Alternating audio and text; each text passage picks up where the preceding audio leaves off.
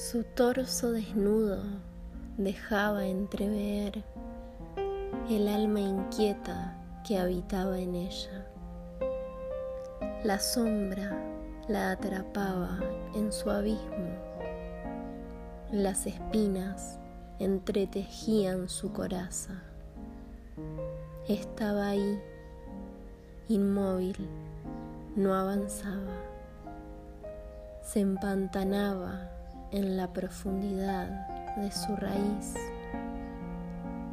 Un haz de luz se coló por la endija, rozando las curvaturas de su figura. Un frenesí la estremeció y la hizo sentir.